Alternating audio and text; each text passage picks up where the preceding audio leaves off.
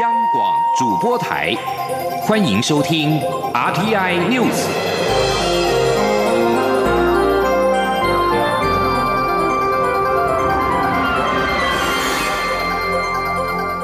听众朋友您好，欢迎收听这节央广主播台提供给您的 RTI News，我是张顺祥。明天十一号就要投票了。继续看到的是二零二零总统大选的相关新闻。蔡英文总统全台大车扫今天迈入到最后一天，扫街车队上午从新北的土城出发，挺进大双北。由于国民党总统候选人韩国瑜凯道造势大爆满，引发绿营支持者焦虑。蔡总统对此提出了四个注意、三个一定，呼吁支持者不要怀疑自己走正确的路，不要低估对手，更不要仇恨对手，还要集中力量，有焦虑就出门拉票。同时，也号召支持者今晚的选前之夜站出来力挺。记者刘玉秋的报道。蔡英文总统全台大车扫，从故乡屏东出发，一路向北连扫五天。十号进入最后一天，扫街车队挺进了大双北，自新北土城展开车队扫街。由于国民党总统候选人韩国瑜凯道造势大爆满，气势上扬，引发绿营支持者焦虑。蔡总统一早先陪同民进党台北市立委候选人胡延农造势后，又前往扫街车队起点土城召开记者会。蔡总统表示，选战进入最后冲刺，他。他特别提出四个注意，呼吁支持者不要怀疑自己路线是正确的，选择也是正确的，也不要低估对手，因为他们一定会集结起来。也希望支持者不要仇恨对手。韩国瑜与蔡英文的支持者都是一家人，要用爱与团结来选举总统，并呼吁大家要集中力量争取最后胜利，不要分散力量。总统也对焦虑的支持者提出三个一定，呼吁支持者一定要回家，一定要。全力拉票，也一定要去投票，更号召大家一起在选前之夜凯道大集结。我在讲上尾的阶段，咱有足多咱的支持者，咱的好朋友，有一些焦虑，有一些紧张了哈，是不是？有焦虑，有紧张，马进，有焦虑，我们就出门去拉票，安尼好吗？安娜有紧张。马不要紧，今晚的选前之夜，大家都站出来，安好吗？我们团结在一起，我们一定会赢，我们一定会有未来的四年，替国家。来做事。记者会结束后，蔡总统随即登车，接续陪同民进党立委候选人吴其明、卢志正、张宏禄以及于天车队扫街，沿途不少支持者高举标语力挺。新北市约有三百三十二万选举人数，属于全国最大票仓。车队下午也会继续往台北市前进，与民进党台北市立委候选人联合车队扫街。选前最后二十四小时，蔡总统全力固守大双北，力拼胜。选，张广播电台记者刘秋采访报道。二零二零总统跟立委大选明天投票，国民党今天举行记者会，呼吁民众集中选票，支持国民党的总统候选人韩国瑜。国民党的副主席兼秘书长曾永权表示，这场选举是国家发展的总路线之争，他呼吁民众集中选票，下架民进党。记者王维婷的报道。总统与立委选举十一号将投票，国民党十号上午举行记者会，呼吁支持者一定要踊跃投票，且要集中选票支持国民党的韩国瑜。国民党副主席兼秘书长曾永权表示，这场选举是韩国瑜和民进党总统候选人蔡英文总统的国家发展总路线之争，并不是三强之争。他呼吁蓝军集中选票支持韩国瑜，否则分散选票就是让蔡总统连任。曾永权。说，这是一场韩国瑜跟蔡英文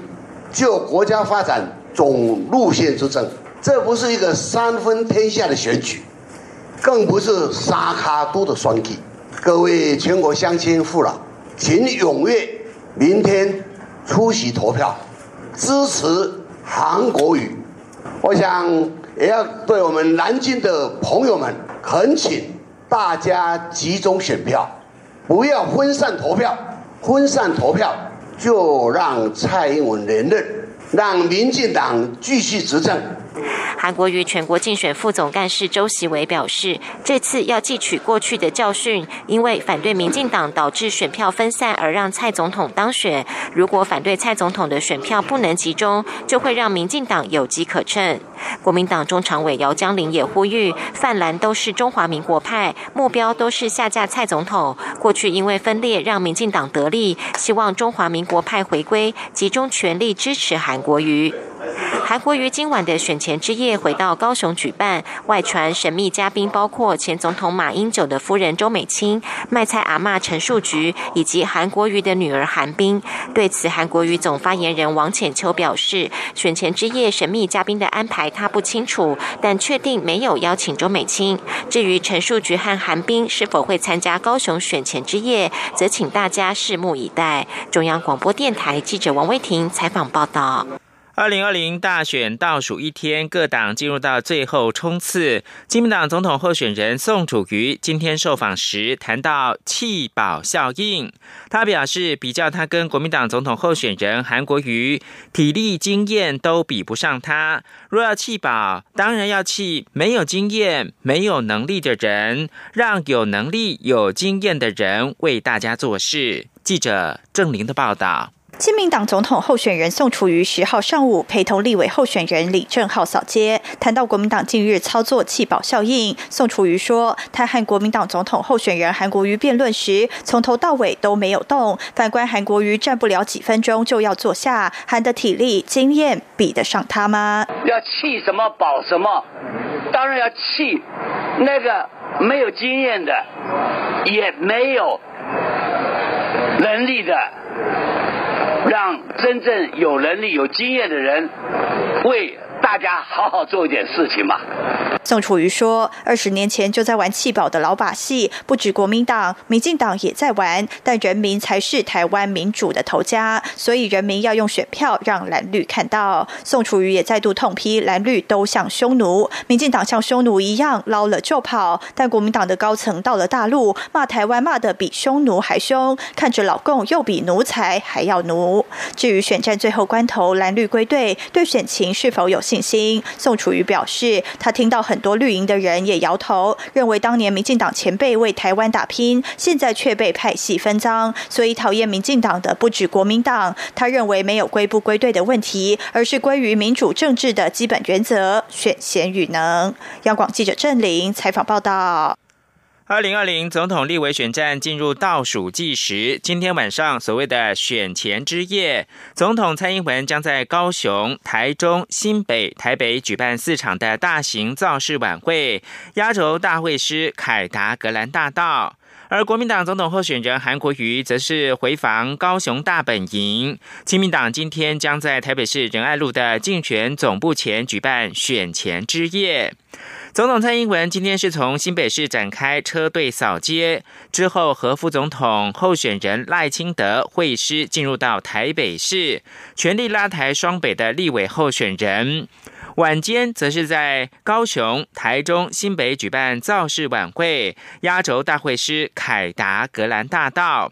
而在韩国瑜方面呢，今天下午将前往南投，陪同国民党立委候选人许淑华车队扫街。韩国瑜选前之夜将回到他执政的高雄市，参加选前之夜千军万马高雄见的晚会，做最后的冲刺。此外，韩国瑜阵营在新北市也有一场选前之夜的晚会，交由韩国瑜竞选总部的主委朱立伦跟前总统马英九等人坐镇，固守北台湾的票仓。亲民党今天将在台北市的仁爱路竞选总部前举办选前之夜，由竞选总部的发言人于美人担任主持，包括了总统跟副总统候选人宋楚瑜、余香跟立委的候选人都会出席。而这场选举，国际也是相当的关注。美国主流媒体《洛杉矶时报》九号在评论版刊登了一则分析文章的第一段，就点出了台湾的困境是如何维持一个国家的民主与自由，同时与一个意图并吞该国的庞大邻国保有经济的往来呢？只有百分之二的台湾人支持立即统一的情况之下，台湾所面临的困境就是与中国做生意的代价是必须接受一套不同的价值，放弃一种生活方式，并且同意统一是台湾的最终命运。作者表示，台湾跟许多富裕国家一样，面临到相同挑战：薪资停滞。社会不平等加剧，资产性通货膨胀，人口高龄化，以及随之而来的政治两极化等问题。这篇文章的最后说，台湾的挑战更加的艰困，因为政治上中国坚持统一，尽管台湾的经济仍然高度依赖中国，台湾人奋力保护自主与民主价值。此外，《金融时报》九号则是撰文表示。台湾对于中共进犯威胁的担忧升高，而北京增强武力威吓跟言论的强度，让国防成为台湾十一号大选的核心议题。美国学者杜如松则是表示，中国是台湾大选的非官方的参选人，透过媒体。社群网站散布虚假讯息，试图要影响选举。更甚者，中国以台湾为讯息站的测试场，向全球输出讯息战。而台湾大选，香港也关心。香港十五位区议员呼吁台湾民众用选票捍卫台湾，请返乡用选票捍卫台湾。台湾、香港一起加油。美伊冲突跟美中贸易战暂缓，投资人信心回笼，带动美股三大指数再创新高。台北股市九号大涨超过一百五十点之后，今天十号是开高震荡。大选前观望的气氛浓厚，盘中一万两千点整数关卡一度失而复得。分析师表示，台北股市在总统大选的前一天，市场呈现的是观望态度。指数虽然是反弹，但是仍然是处在整理的格局。是不是能够重返月线，仍是观察重点。而现在是台湾时间中午的十二点十二分，台北股市上涨了三十一点，指数成为一万两千零三点，成交金额暂时是九百二十三亿元。继续关注国际新闻。在总统川普下令狙杀伊朗第二号人物，引发战争忧虑之后，美国众议院九号通过了一项决议案，限制川普进一步对伊朗动武的权利。由民主党主导的众议院是以两百二十四票对一百九十四票通过了战争权利法案，要求川普在没有获得国会同意之前，不得采取军事行动。法案将送交参议院。众议院的投票结果大致跟政党的界限是符合的，也凸显了对于川普的伊朗政策，国会政党的严重分歧。民主党谴责川普鲁莽行动，但是共和党则是力挺川普。美国。的相关新闻之外呢，看到的是英国首相强生九号表示，目前有大量讯息表示，乌克兰国际航空一架波音七三七飞机坠毁，造成机上一百七十六人全数罹难，是伊朗飞弹击中所导致。强生发表这项说法之前呢，加拿大总理杜鲁道也发出了类似的讯息。强生针对这起空难发表声明说：“现在有大量讯息显示，这班飞机是由一枚伊朗地对空飞弹击落，很可能是无意间造成的。这班飞机上有四名的英国籍乘客。”强生再度呼吁各方要紧急降温，以减轻区域的紧张态势。伊朗为了报复一名军事指挥官，在巴格达遭到美国无人机击杀。八号对美国驻扎伊拉克基地发射飞弹后不久，乌克兰国际航空这架波音七三七 NG 型的客机就发生了坠机的事故。一位伊朗官员九号表示，伊朗已经正式邀请美国参与乌克兰客机坠毁事件调查，而美国方面呢，也已经是同意派出一名调查员。以上新闻由张顺祥编辑播报，这里是中央广播电台台湾之音。稍后请继续收听午间新闻。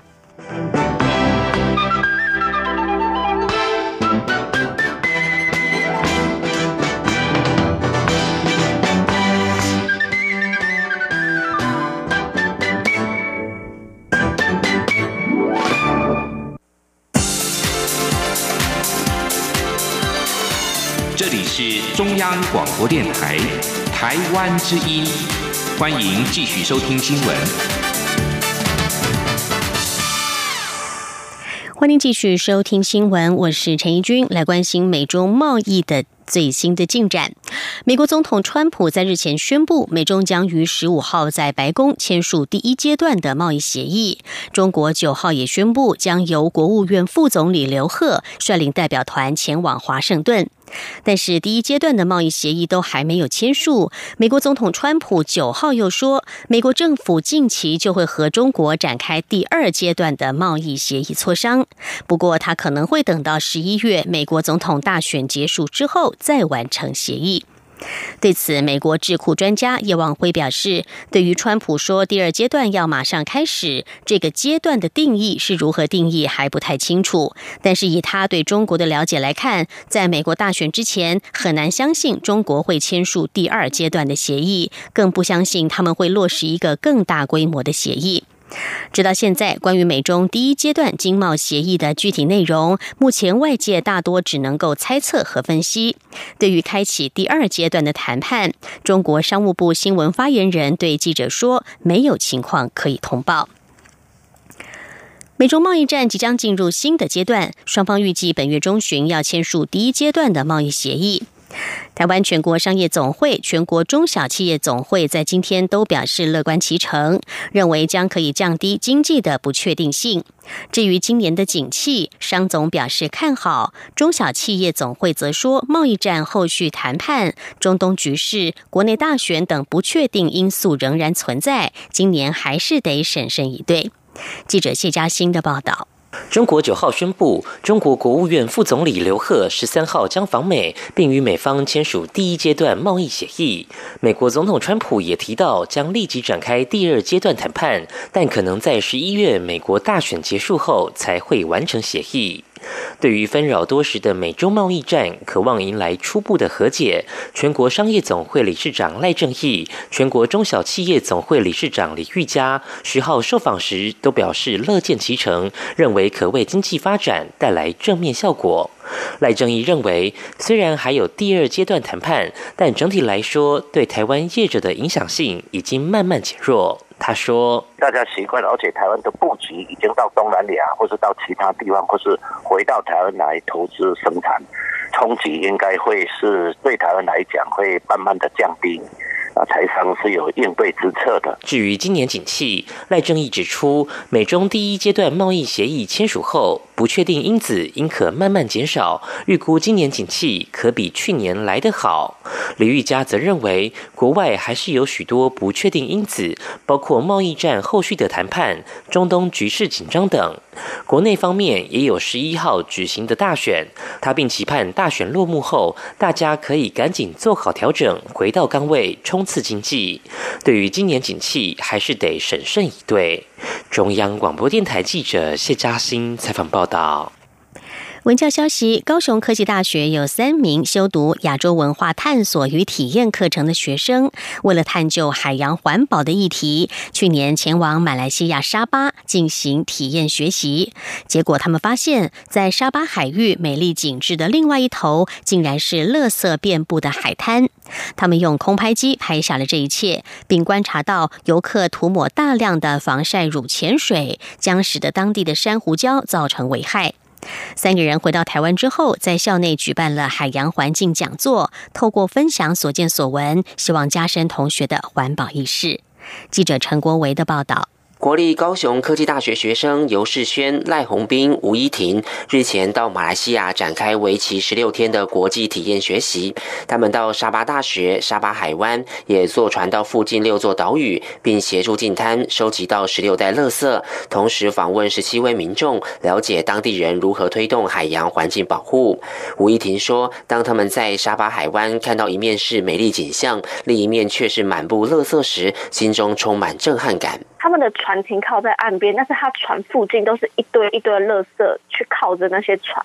然后当我们坐着小船离岛的时候，我们也可以看到那个海上漂流很多很多的垃圾，所以这是一件非常可怕的事情，造成附近的海岛上他们自己没有制造出太多垃圾，但是那些垃圾却从本岛飘过来，或者是从马来西亚飘到更远的地方。三人也去拜访当地多个非营利环境组织及环保民宿，认识在地人如何自发性保育珊瑚，以及倡导合法捕捞海洋生物。吴依婷表示，他们看到大批游客在玩水或潜水前都在身上涂了大量的防晒乳，其实里面有些成分对珊瑚礁将造成危害，游客应当不擦防晒乳或选用有著名友善海洋的相关产品。他们回到学校后，举办了一场海洋环境讲座，除了向同学们分享所见所闻，也邀请专家前来座谈。吴一婷也提到，他们后来去捡了三百多个瓶盖，制成瓶盖海龟，再搭配整个体验学习的成果，去参加由教育部青年发展署所举办的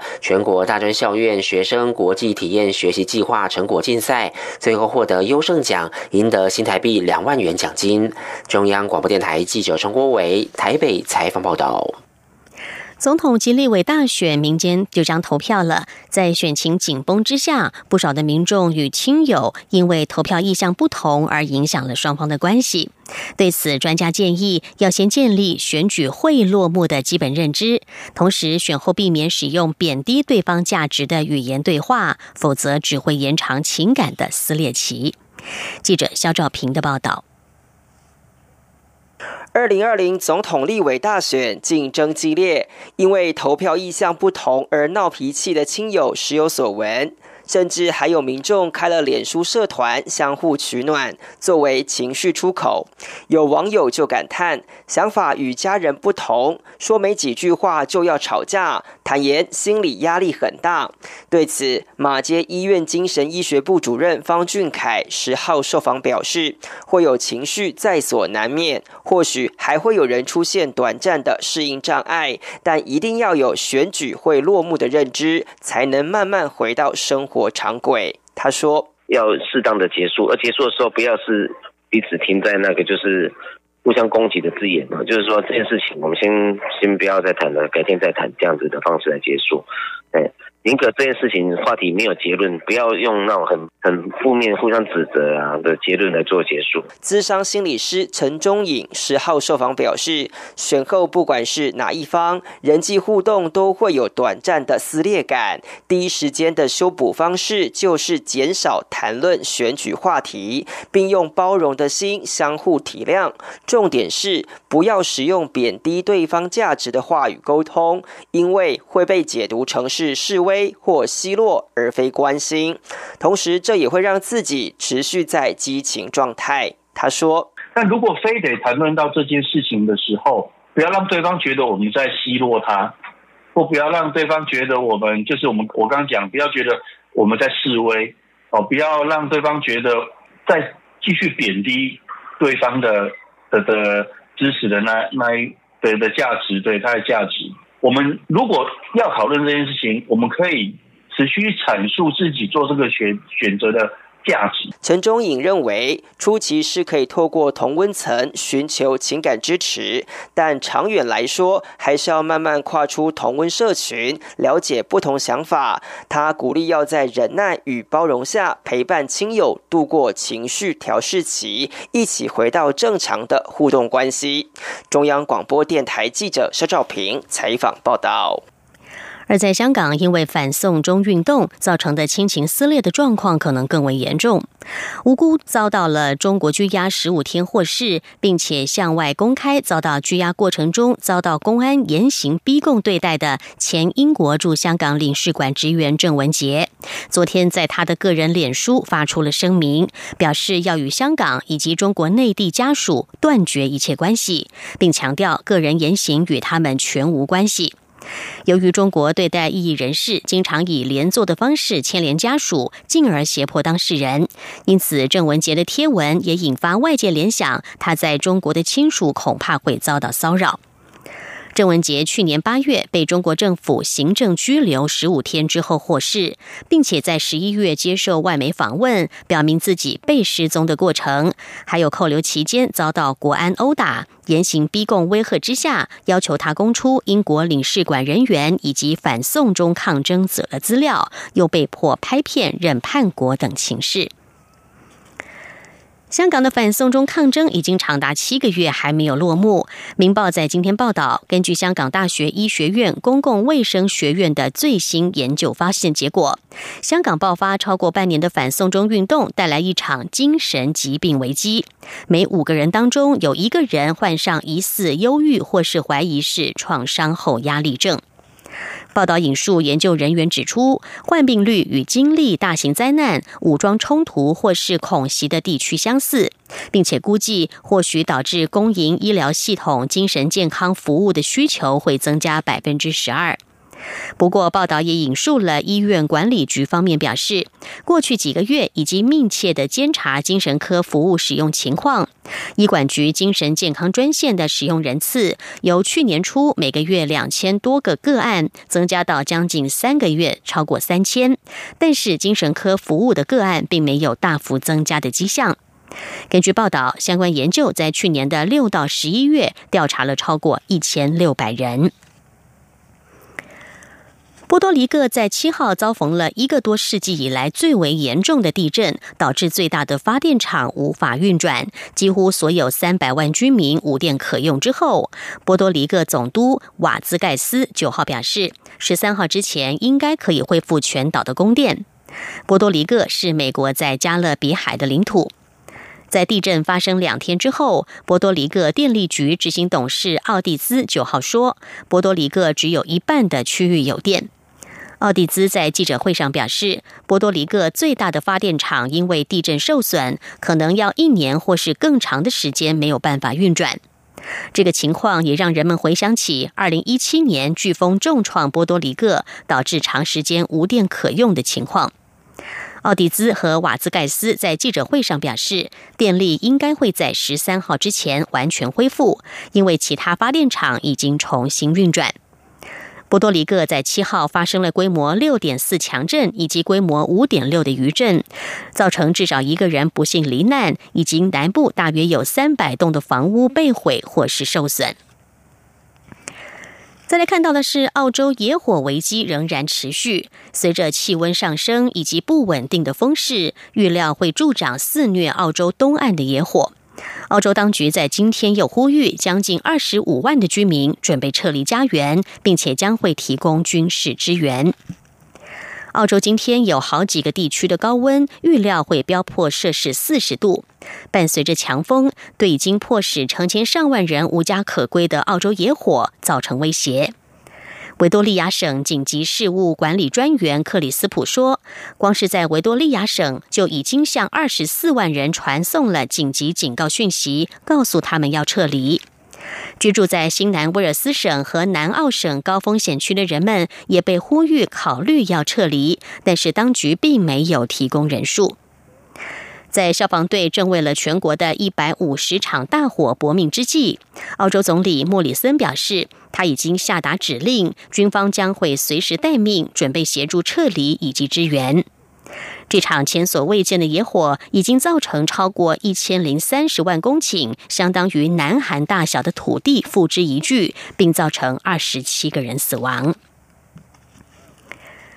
英国的哈利王子和妻子梅根日前抛出震撼弹，宣布两人将不再是资深王室成员，将要退到幕后。根据 BBC 王室记者的证实，梅根已经迅速搭机回到了加拿大，和八个月大的儿子雅契团聚，留下哈利王子独自一人善后。英国媒体报道，女王查尔斯王储、威廉王子与哈利已经密集通话，同时指示各自部署合作，在会同政府协调，预计会在几天之内找出两人退出资深王室成员的可行方案。另外，尽管王室成员对这个消息都感到震惊，九号依旧齐聚在肯辛顿宫庆祝英国威廉王子的妻子凯特的三十八岁生日。肯辛顿宫官方推特也公布了凯特的独照，感谢各方的祝祝福。此外，伦敦杜莎夫人蜡像馆已经将哈利和梅根的蜡像从英国王室家族展区移走，借此反映王室阵容即将发生的变动。以上 T N News 由陈义军编辑播报，谢谢收听，这里是中央广播电台台湾之音。